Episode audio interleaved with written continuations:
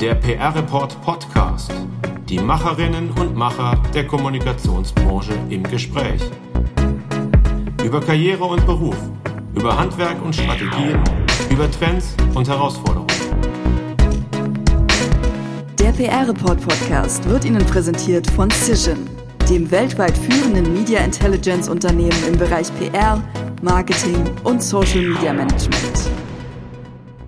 Wir sind wieder da mit einer neuen Folge des PR Report Podcasts. Mein Name ist Daniel Neun und ich freue mich sehr, Sie als Hörerinnen und Hörer begrüßen zu dürfen. Und ich freue mich sehr auf meinen heutigen Gast, einen Gast, den man eigentlich nicht groß vorstellen muss. Ich will es aber trotzdem kurz tun. Bei mir ist ein Mann, der seit rund 20 Jahren in führenden Positionen bei großen Unternehmen Kommunikation macht. Er war unter anderem Kommunikationschef bei Schering, bei EADS. Er war fast zehn Jahre lang verantwortlich für die Kommunikation und die Unternehmensverantwortung bei der Deutschen Post DHL in Bonn. Und seit Januar 2019 leitet er die Corporate Communications und die Regierungsbeziehungen bei Bosch. Und so ganz nebenbei lehrt er noch an der Universität in Leipzig als Honorarprofessor.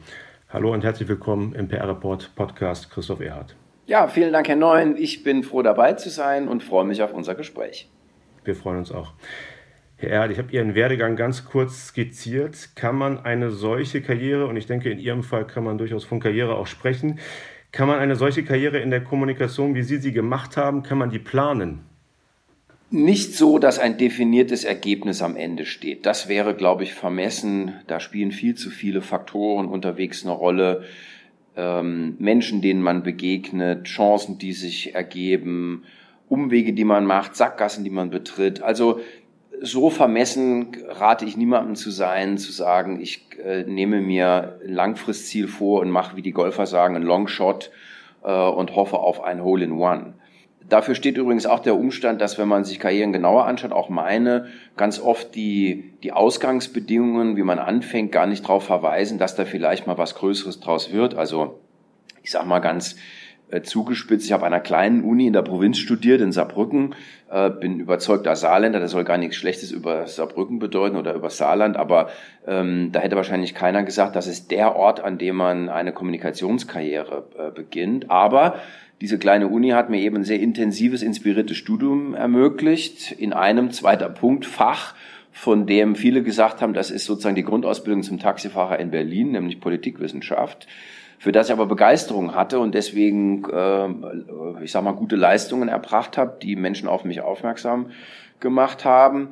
Und vielleicht dritter Aspekt, mir ist auch beruflicher Erfolg nicht unbedingt in die Wiege gelegt. Ich bin ein Lower Middle Class Kid. Mein Vater war Sonderschullehrer, meine Mutter hat bei äh, C&A gearbeitet und Geld verdient, ich übrigens im Studium auch. Ich habe dabei aber eine gewisse Street Savviness äh, gelernt, äh, verstanden, wie das Leben funktioniert, auch wenn man vielleicht nicht mit dem goldenen Löffel äh, geboren ist und all das äh, waren Voraussetzungen, die, die einen aufm, aufs Gleis gesetzt haben, mich äh, jedenfalls. Also ähm, auch aus Kleinem kann Größeres entstehen, um, um auf Ihre Frage zurückzukommen. Vor allen Dingen, ähm, wenn man seinem Berufsleben jenseits des langen, dezidierten Ziels vielleicht eine gewisse Richtung gibt. Und das ist durchaus möglich. Also ich nenne auch da vielleicht mal äh, drei Aspekte. Das eine ist, man sollte sich Ziele setzen. Ja, ähm, auch wenn man vom Anfang an schon weiß, die werden nicht so hundertprozentig äh, genau eintreffen können. Aber ich hatte mir früh vorgenommen, dass ich äh, in meinem Berufsleben was äh, erreichen will und auch bereit bin, dafür Aufwand zu treiben. Wenn Sie so wollen, Ihrer Sprache, äh, dass ich Karriere machen wollte. Ähm, das ist, glaube ich, eine wichtige Voraussetzung, ähm, dass man sich solche großen Ziele steckt und dann auch weiß, wenn es mal schwierig wird, warum man all das tut. Zweiter Aspekt, man braucht einen gewissen Anspruch und Hunger an sich selbst. Also ich habe irgendwann ähm, so in meinen frühen 30ern für mich entschieden, nachdem ich erkannt hatte, ähm, dass ich gewisse Grundfähigkeiten im Kommunikationsmanagement habe, dass äh, ich mir jetzt vornehme, in diese Liga der, der DAX-Kommunikatoren vorzustoßen was mir mit 38 auch gelungen ist. Ich habe damals die Kommunikation von äh, Sharing übernommen und habe da ein Stück weit auch darauf hingearbeitet, indem ich mir Aufgaben in meinem Berufsleben ausgesucht habe, die schwierig und anspruchsvoll waren und von denen ich damals zumindest dachte, die bereiten mich auf, auf etwas Größeres vor. Ein weiterer Aspekt, der mir für Karriereentwicklung wichtig scheint, ist, dass man ähm, natürlich schaut, was im Markt möglich ist, aber immer auch darauf achtet, dass man seine eigene Marke pflegt und sich überlegt, äh, wie man ein unverwechselbares Profil entwickelt, ähm, welche Fähigkeiten man insbesondere ähm, äh, erwirbt. Um es konkret zu machen, ich habe mich immer auf die eher schwierigen Themen konzentriert, habe da auch ein, ein erstes Edge entwickelt im Bereich der Krisenkommunikation oder der Positionierung von Unternehmen, die vielleicht gerade ein bisschen im Gegenwind stehen. Und allerletzter Punkt, ich habe immer sehr auf Menschen gesetzt. Also wenn Sie meine äh, Meilensteine im Berufsweg so ein bisschen nachvollziehen, ich könnte Ihnen bei jedem Meilenstein einen Menschen nennen, äh, der mich gelockt hat und der mich gereizt hat, sehr viel mehr als vielleicht jetzt das Unternehmen an sich oder seine Produkte.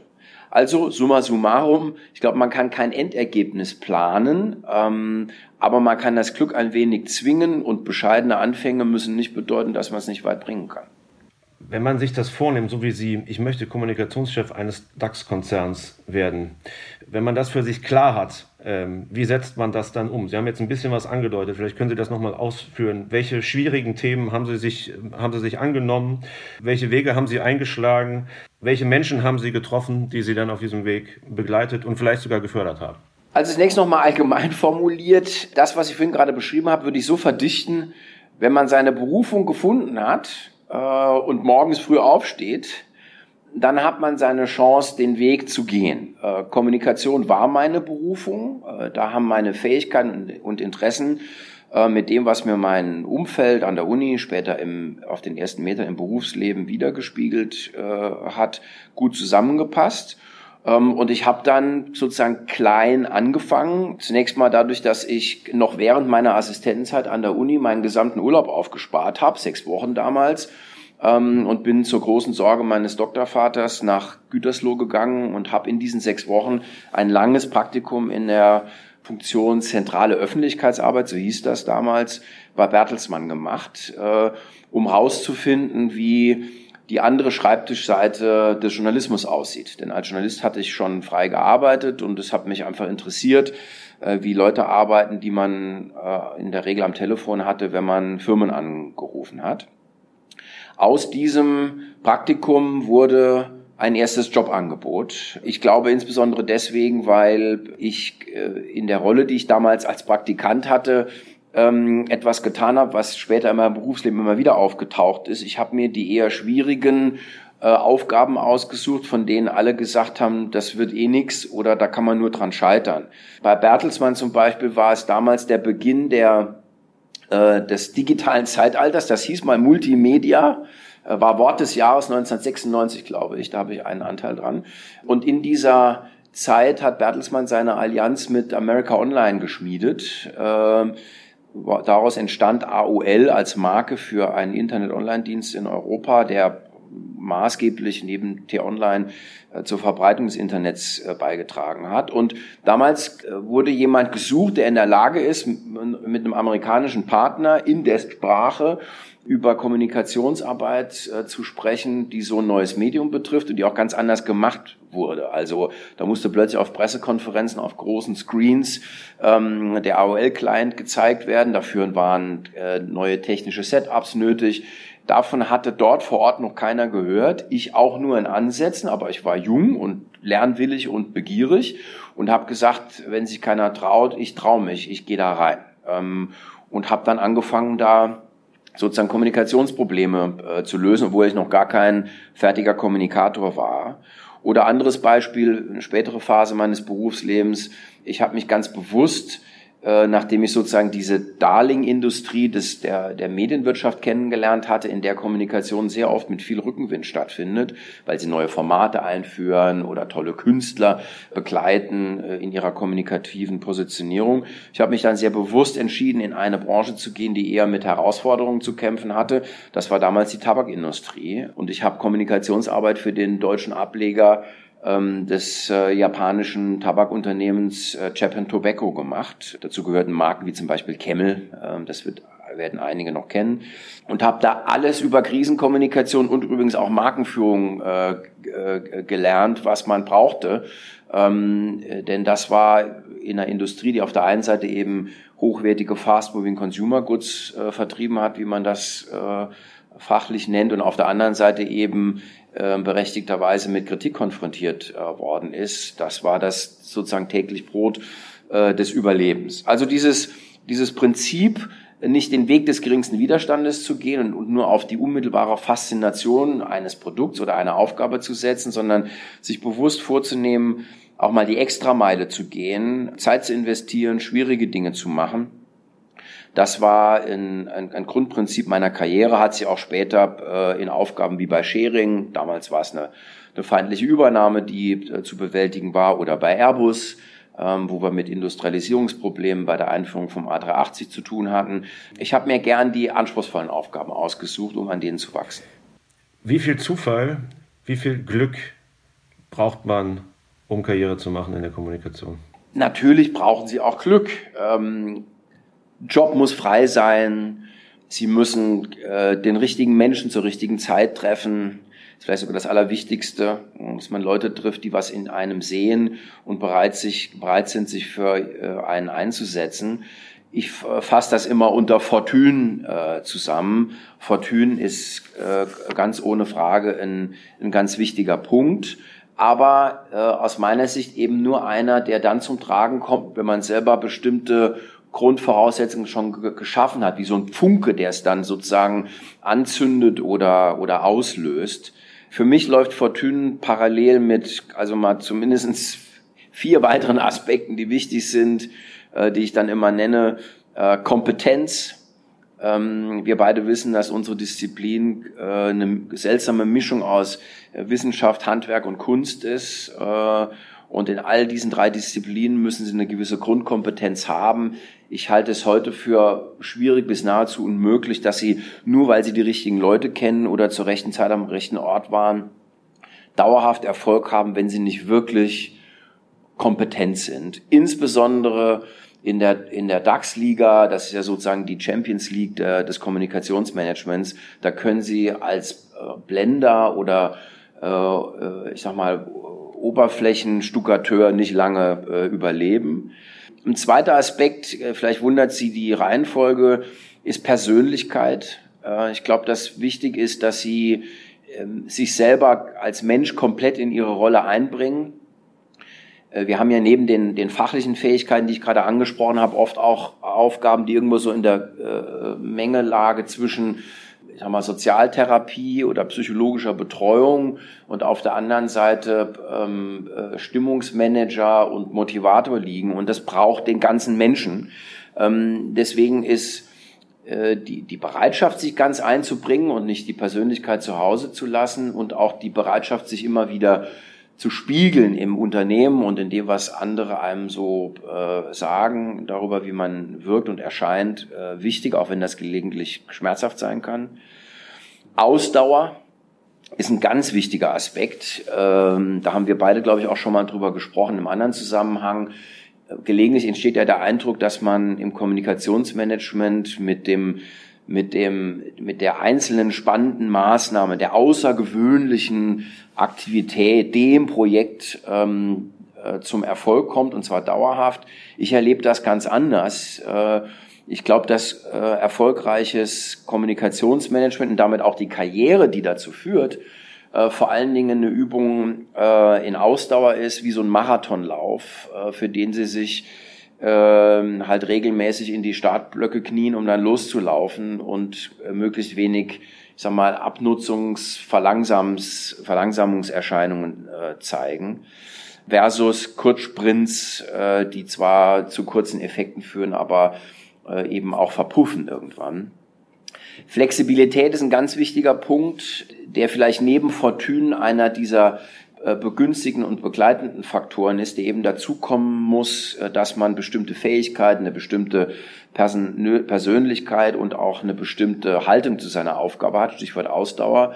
Und damit meine ich, dass man, wenn das Glück einem eine Chance gibt, die man sich vorher natürlich ein Stück weit auch erarbeitet haben muss, dass man auch flexibel genug sein muss, die anzunehmen, indem man den Job mal wechselt oder bereit ist, eine Zeit lang mal äh, zwischen Wohnort und Arbeitsort Distanz zu haben, mit allen Härten, die das auch bedeutet. Also mein, mein Leben ist geprägt von Pendeln äh, und Distanz, ähm, auch übrigens äh, über gelegentlich mal Jahre Berufs- und Privatleben äh, so zu verbinden, dass man eigentlich nur am Wochenende mit der Familie zusammen sein kann.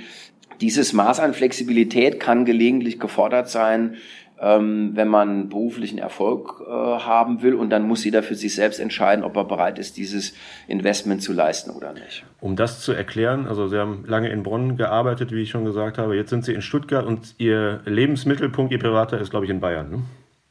Genau, wir leben seit vielen Jahren schon in Oberbayern. Eine Entscheidung, die wir getroffen haben, als unsere Kinder, vom, ich habe zwei Söhne, die mittlerweile erwachsen sind und beide studieren, aber äh, als die vom Kindergartenalter ins Schulalter übergingen, haben wir entschieden, jetzt äh, muss das Nomadenleben mit der Familie enden, das wir vorher auch schon hatten, äh, bedingt durch mein Berufsleben und haben uns dann entschieden, den Schwerpunkt in Bayern zu setzen. Von da ab bin ich äh, zuletzt äh, eben bei der Post und jetzt auch äh, im Falle von Bosch zu meinem Arbeitsort gependelt ähm, ich muss sagen, der Umstand, dass mittlerweile Homeoffice und das, was wir hier Smart Work nennen, also das flexible Arbeiten unabhängig vom, vom physischen Einsatzort, das natürlich deutlich erleichtert hat. Aber bevor das der Fall war, können Sie sich vorstellen, welchen Aufwand äh, ich gelegentlich getrieben habe, um mal platt ausgedrückt, ähm, liebevoller Familienvater und vertrauensvoller Ehemann zu sein und gleichzeitig einen Top-Job in der Firma abzuliefern. Das waren schon Stretches, die ich erlebt habe. Karriere ist ja heutzutage ein sehr schwieriger Begriff, wird auch von einigen abgelehnt. Wir reden in dem Zusammenhang immer sehr, sehr viel in den letzten Jahren über ähm, Work-Life-Balance und auch über Purpose. Diese beiden Faktoren, waren die für Sie wichtig in Ihrer Laufbahn? Purpose, Work-Life-Balance?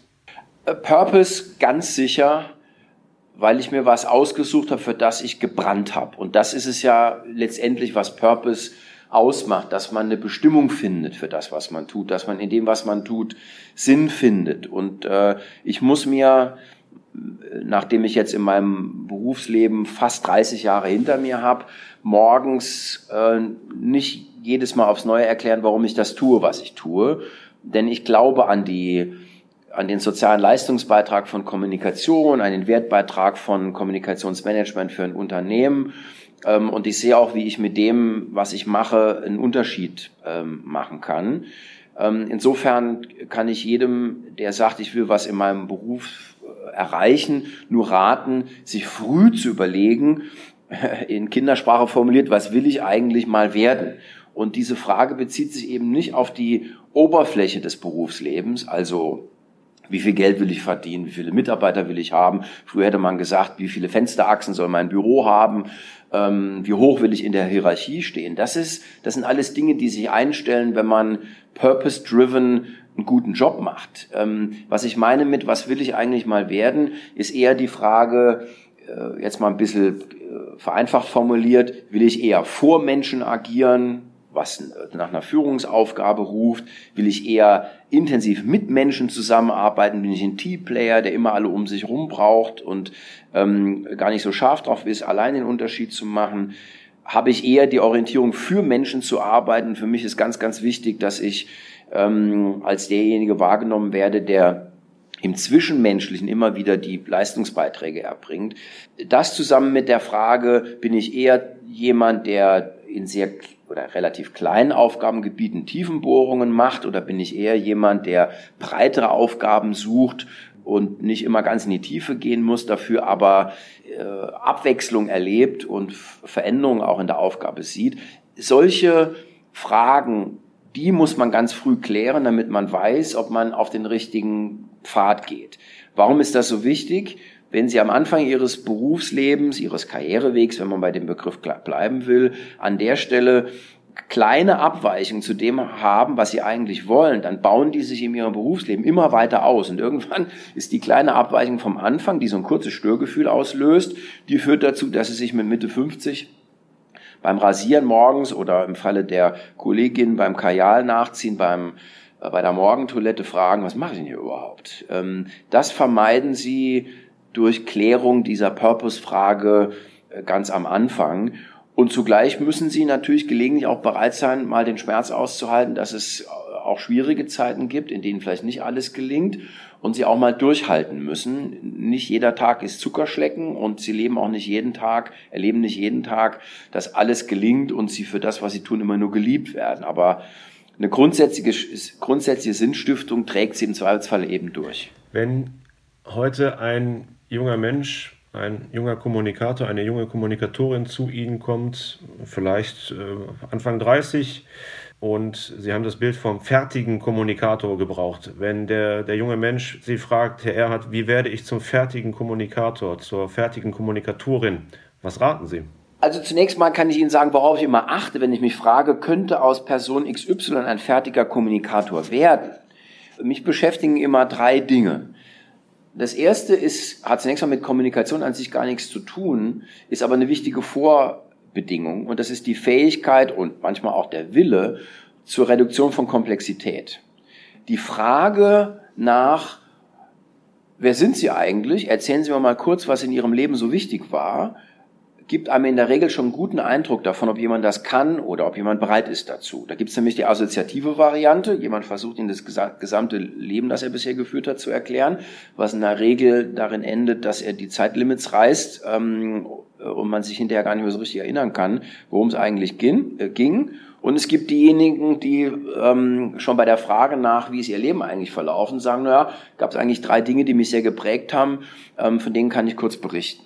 Ähm, also Komplexitätsreduktion. Wer das kann, der kann eben auch eine komplexe Kommunikationslage reduzieren, hat den Mut zur Vereinfachung ähm, und dem hört man dann auch zu, wenn äh, in einer Kommunikationskrise ein Problem entsteht und keine Ahnung, der CEO ein Briefing braucht äh, und äh, ganz sicher kein Durcheinander möchte, sondern eine klare Beschreibung der Lage und Formulierung entsprechender Handlungsanweisungen.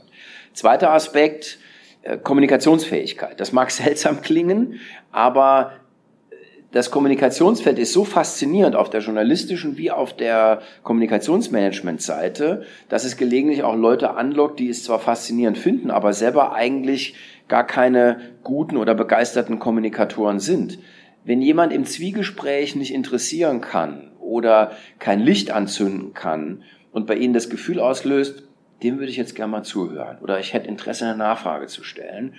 Dann stellt sich da auch schon die Frage, ist das jemand, der die Voraussetzungen mitbringt? Und letzter Aspekt, weil das Berufsleben des Kommunikators sich oft wie so ein Sandstrahlgebläse äh, anfühlt. Oder ich habe neulich im anderen Zusammenhang davon gesprochen, dass wir äh, eine sehr erfolgreiche, permanent scheiternde Disziplin sind. Was meine ich damit? Es ist kein permanenter Fortschritt festzustellen, sondern wenn Sie das eine Problem in Sachen Kommunikation gelöst haben für ein Unternehmen, taucht gleich das nächste auf. Um damit umgehen zu können, brauchen Sie eine eigene innere Energiequelle. Und auch die spüren Sie in solchen Gesprächen relativ rasch. Hat jemand eine Energiequelle, bringt er mehr Energie mit, als er aus so einem Zwiegespräch, was es ja in der Regel am Anfang ist, rausnimmt. Wenn das gegeben ist, diese drei Aspekte, glaube ich, hat jemand prinzipiell die Chance, äh, sich äh, ähm, kommunikativ karrierebezogen weiterzuentwickeln. Und dann habe ich immer drei Ratschläge parat, äh, die ich in der Regel formuliere.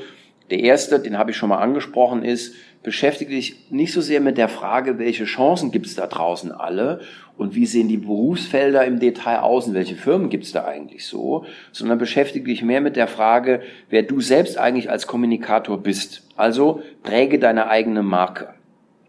Das kann Bezug haben zu Aufgabengebieten. Ja, bin ich eher jemand, der, weil sehr empathisch und äh, Begeisterung für die äh, Kommunikationsabläufe im Team jemand ist, der sich für die interne Kommunikation interessiert? Oder brauche ich dieses etwas hektischere Nahkampfgeschäft des, der Media Relations Arbeit, äh, im permanenten Austausch mit den Journalisten, irgendwo Grenzgänger zwischen deren Interessen und den Bedürfnissen des Unternehmens? Bin ich eher jemand, der übers Netzwerken kommt und Gott und die Welt kennt? Oder bin ich eher ein Denker, der es grundsätzlich äh, behandelt? Oder bin ich jemand, der sich für die großen Events äh, begeistert? Finde deine eigene Marke, präge sie, wenn du sie gefunden hast, sprich darüber, schreibe darüber, positioniere dich. Zweiter Ratschlag, konzentriere dich auf die Inhalte und die Skills, die man braucht, um gute Inhalte zu generieren. Neuhochdeutsch nennt man das Deep Content Ich halte Deep Content für den wesentlichen Unterscheidungsfaktor erfolgreicher von weniger erfolgreicher Kommunikationsarbeit. Und dieser Deep Content und die Fähigkeit, ihn zu generieren, hat was mit schreiben können, reden können, klar denken können und zwar auf dem Blatt Papier mit Bleistift, unabhängig von allen anderen technologischen Möglichkeiten zu tun. Inhalte sind wichtiger als Formate und wenn man die Fähigkeit zu, zur Kreativität hat, diese Inhalte zu generieren und sie pflegt, egal ob man der Anfänger im Job ist oder später in eine Verantwortung äh, gesamthaft trägt, dann ist das die zweite wichtige, glaube ich, Erfolgsvoraussetzung für Karriereentwicklung. Und der letzte Aspekt, äh, den ich gerne anspreche, ist das, was ich kommunikative Achtsamkeit nenne. Da wir so eine bunte Branche sind, wir beide erleben die ja auch, denke ich, durchaus bunt in unseren unterschiedlichen Rollen, neigt man natürlich dazu, jeder Sau, die durchs Dorf getrieben wird, auch gleich hinterher zu rennen. Ähm, äh, und das ist gefährlich, weil das Energie kostet, zu Verzettelung führt und man permanent das Gefühl hat, man muss überall mitmachen. Bezieht sich auf Arbeitsweisen wie auf Events, Anlässe, Konferenzen. Also sie könnten den Großteil ihrer Energie dabei verbrauchen, glaube ich, oder auch verschwenden, äh, permanent unterwegs zu sein oder ständig das Neue zu suchen und zu lernen. Wenn man das tut, verbraucht man sich. Deswegen rate ich immer davon ab und das ist sozusagen meine meine Ratschlagsliste, die ich äh, dann formuliere. Der Rest ist Folge von Dingen, die wir vorher schon besprochen haben und hat viel mit eben Fähigkeiten, Fleiß und Fortune zu tun. Mhm. Ich will dennoch noch mal nachfragen, gibt es fachliche, gibt es formale Bausteine, die wichtig sind, um zum fertigen Kommunikator, zur fertigen Kommunikatorin zu werden? Welches Studium ist wichtig? Welche ist zum Beispiel ein MBA wichtig? Welche Stationen sind Auslandsstationen wichtig? Agentur gegen Unternehmen, ähm, muss man oft wechseln oder lieber nicht so oft? Wie, wie wichtig ist es, früh Führungserfahrung zu haben? Also auf die Frage, Herr Neuen, wird Ihnen wahrscheinlich jeder Antworten geben, die geprägt sind von seinem eigenen äh, Berufsweg. Äh, ich überrasche Sie vielleicht mal erst dadurch, dass ich sage, ich glaube, dass nichts vorgegeben ist und dass alles geht. Äh, es gibt immer noch Beispiele in Deutschland für erfolgreiche Kommunikatorenkarrieren äh, von Kolleginnen oder Kollegen, die gar kein Studium absolviert haben und trotzdem exzellente Arbeit leisten. Das heißt auch, wenn das überhaupt Voraussetzung dafür ist, durch Studium vorgezeichnete Intellektualität ist nicht unbedingt der einzige Weg oder der Königsweg zur, zum erfolgreichen Kommunikationsmanagement. Äh, das kann sehr äh, unterschiedlich geschehen. Deswegen habe ich vorhin auch eher in Anführungsstrichen grundsätzliche Skills angesprochen als jetzt bestimmte Karrierewege. Ähm, ich kann Ihnen aus meiner Perspektive sagen, was funktioniert hat und was vielleicht für Leute, die so ein bisschen ticken wie ich. Ähm, ich habe vorhin gesprochen von, der, von meinem Interesse an der Gemengelage zwischen Tiefschürfen und gleichzeitig Aktualität erleben. Ähm, das hat in meinem Fall dazu äh, geführt, dass ein, ein, ein richtiges, grundständiges Studium, das mich in einer Disziplin zumindest äh, zu einem Experten gemacht hat. Also ich denke, von äh, politischen Zusammenhängen verstehe ich was. Das habe ich im Hauptfach studiert und habe in dem Feld auch promoviert dazu würde ich jemand, der Lust auf Studieren hat, auch raten, ein grundständiges, richtiges Studium. Es ist relativ egal, was es ist, aber eins, das einem dabei hilft, äh, die Welt, in der man sich als Kommunikator bewegt, Gesellschaft, Wirtschaft, Politik, Medien, äh, zu verstehen. Ob Sie Ihren Einstieg in einer Agentur oder bei Corporate finden, äh, halte ich für irrelevant. Ähm, beides kann hilfreich sein, beides hat auch im Vergleich zueinander Vorteile. Ich glaube, dass Sie in der Agentur schneller ein breiteres Erfahrungsfeld sammeln und auch schneller lernen, kundenorientiert zu arbeiten, während Sie bei Corporate mehr Chancen haben, Projekte sehr gründlich und tiefgreifend zu bearbeiten über längere Zeiträume äh, und dann quasi auch mit ihrem Auftraggeber leben, äh, zu leben und zu sterben, was eine Erfahrung ist, die, die eben auch wichtig ist fürs äh, Berufsleben. Aber da gibt's keine, glaube ich, kein grundsätzlich Erfolgsgeheimnis. Auslandsaufenthalt, die Frage, die eigentlich dahinter steckt, ist, hilft Internationalität? Zunächst mal ohne gute Englisch Sprach- und Schreibfähigkeiten haben sie es heutzutage schwer, weil wir in einer globalisierten Welt leben und in vielen Austauschen, zumal wenn sie größere Verantwortung haben wollen, die Fähigkeit auch mit Kollegen, die in einem anderen Sprachraum äh, leben und arbeiten, äh, zu kommunizieren wichtig ist. Und das geht in der Regel heute über Englisch und es sollte gutes Englisch sein.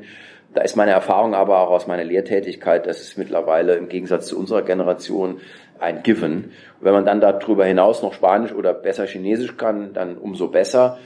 Der Ausland, Auslandsaufenthalt hilft wahrscheinlich dabei, auch mal die Welt aus einer anderen Perspektive gesehen zu haben, was für einen Kommunikator immer äh, gut ist. Sollte man oft wechseln oder nicht? Ist auch eine persönliche Frage.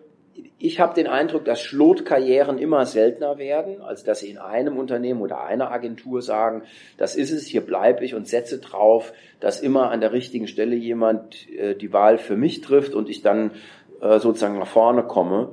Das ist auch deswegen so schwierig, weil Kommunikatoren eben sehr oft, und zwar nicht nur an der Spitze, sondern manchmal auch drunter in Fachfunktionen, Schicksalsgemeinschaft mit ihrem Vorgesetzten bilden. Und wenn der was anderes macht, äh, sich auch für sie die Frage stellt, äh, muss ich nicht, jetzt nicht auch was anderes machen, weil Nachfolgerin oder Nachfolger andere Vorstellungen von der Persönlichkeit des Kommunikators haben. Und übrigens auch, weil wir natürlich oft Nein sagen müssen zu Ideen und deswegen man Nolens Volens so ein bisschen äh, Spielverderberreaktionen auslösen kann und man deswegen ohne viel eigenes Zutun nicht immer nur geliebt wird in der eigenen Organisation.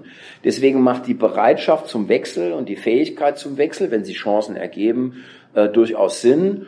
Und ich glaube, dass wenn erfahrenere Kommunikatoren gesucht werden, die komplexere Aufgaben erledigen sollen, es für den Auftraggeber beruhigend wirkt, wenn er sieht, da hat jemand schon mal an verschiedenen Stellen unterschiedliche Herausforderungen gesehen und ist mit denen erfolgreich umgegangen, versus da hat jemand sozusagen an einer Stelle äh, seinen Berufsweg gemacht und versucht jetzt sozusagen den großen Wechsel aus einem Modell ins andere. Das birgt natürlich dann die, die Gefahr des Scheiterns aus Mangel an Erfahrung.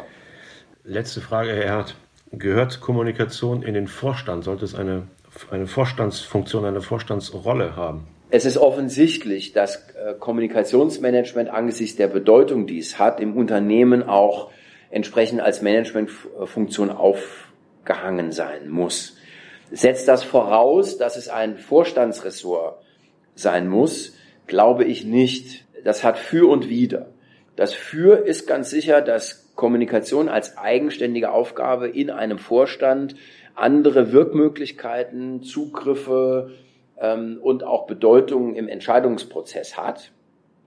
Der Nachteil ist, wenn Kommunikation zu einer eigenständigen Funktion wird, die aber natürlich trotzdem durch alle anderen Funktionen beeinflusst wird, denn äh, Reputation zum Beispiel entsteht ja immer durch das Zutun äh, verschiedener äh, äh, Funktionen. Selbst wenn es ein Vorstandsressort gäbe, ja, spielt das, was der Vorstandskollege so sagt oder was eine Produktentwicklung so tut, auch immer eine Rolle für die öffentliche Wahrnehmung. Trotzdem wäre aber der Kommunikationsvorstand immer derjenige, der für alles verantwortlich ist, was zu Überlastungen und Enttäuschungen führen muss. Ja. Also deswegen ist mein, ist mein Herz da zweigeteilt. Auf der einen Seite wäre es eine tolle Anerkennung für das, was Kommunikation heute de facto für Unternehmen leistet. Auf der anderen Seite würde es aber auch ein Stück weit, glaube ich, eine Überforderung dessen bedeuten, was Kommunikation als gemanagte Aufgabe in einem Unternehmen eigentlich beitragen kann. Den archimedischen Punkt, von dem aus ein Einzelner für die gesamte Kommunikation einer, eines Unternehmens oder einer Organisation verantwortlich sein kann, de facto, den gibt's eigentlich nicht. Insofern bin ich auch eher Rodeo-Reiter als Dressurexperte, der sozusagen Trippelschritte macht, die alle vorgezeichnet sind und äh, wo ich genau weiß, was der Vierbeiner unter mir so tut, sondern manchmal sitze ich eben auch im Sattel und versuche nicht abgeworfen zu werden.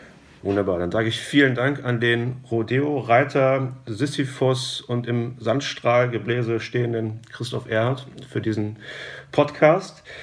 Wer Christoph Erhardt nicht nur wieder hören, sondern auch wieder sehen möchte, und zwar digital und ihm möglicherweise auch eigene Fragen stellen möchte, der ist herzlich eingeladen und kann das tun, denn Christoph Erhardt wird zu Gast sein am 4. November beim PR-Report Camp in einer Ask Me Anything Session. Ich denke, darauf kann man sich freuen, wie man sich ohnehin auf das digitale PR Report Camp freuen kann. Vom 2. bis zum 5. November.